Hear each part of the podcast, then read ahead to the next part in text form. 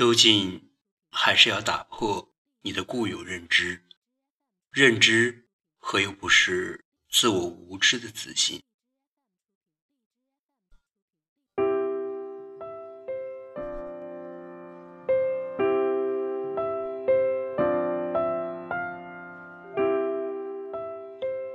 你看见了什么？你经历了哪些？是什么让你丧失了对美好的相信？一念结果，或许你不应该那般心灰意冷。近期看到了很多关于社会上的负面新闻，不愿谈政治，谈政治太累，不如谈心，随性随心，更享受。这样的聊天氛围。看完有些报道，觉得怎能如此降临这些无端之祸？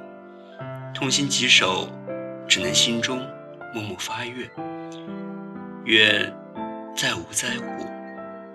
同样，也见有些人拿此当其谈资，当周遭有不好因子发生，他就会埋怨所处环境。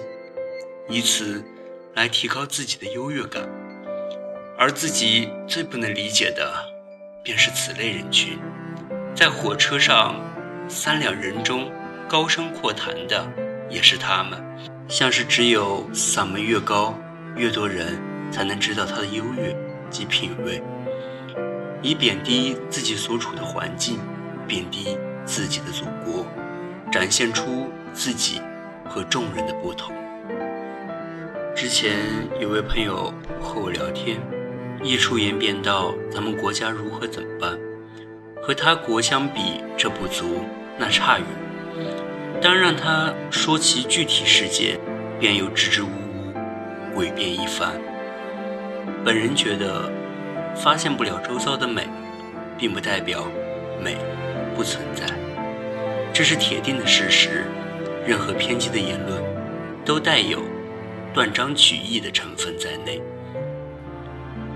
有一次和朋友争论，遇见沿街行乞的人，是否应给予施舍，与他各执一词。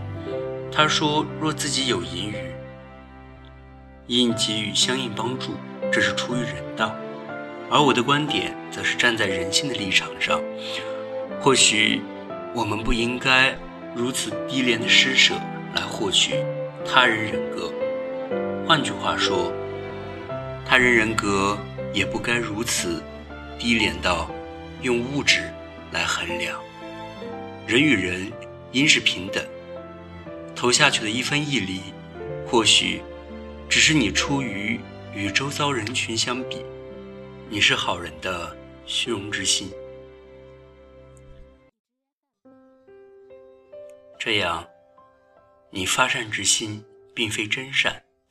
人做事必有果，若是伪善，便是恶。用你低廉的施舍换取他人的人格及你的虚荣，这便是恶事一桩。发善之心无错，凡事应注重方式。花朵缺水是该浇，可你若用热水，只能适得其反。当我们看见任何事物时，应要怀有一颗中庸的心去参悟，不要人云亦云，不要刻意新潮。当你的思想层次跳跃到事物的表象之外时，你就会顿悟更多。不要认为固有的模式就是认知的方式，究竟还是要打破你的固有认知。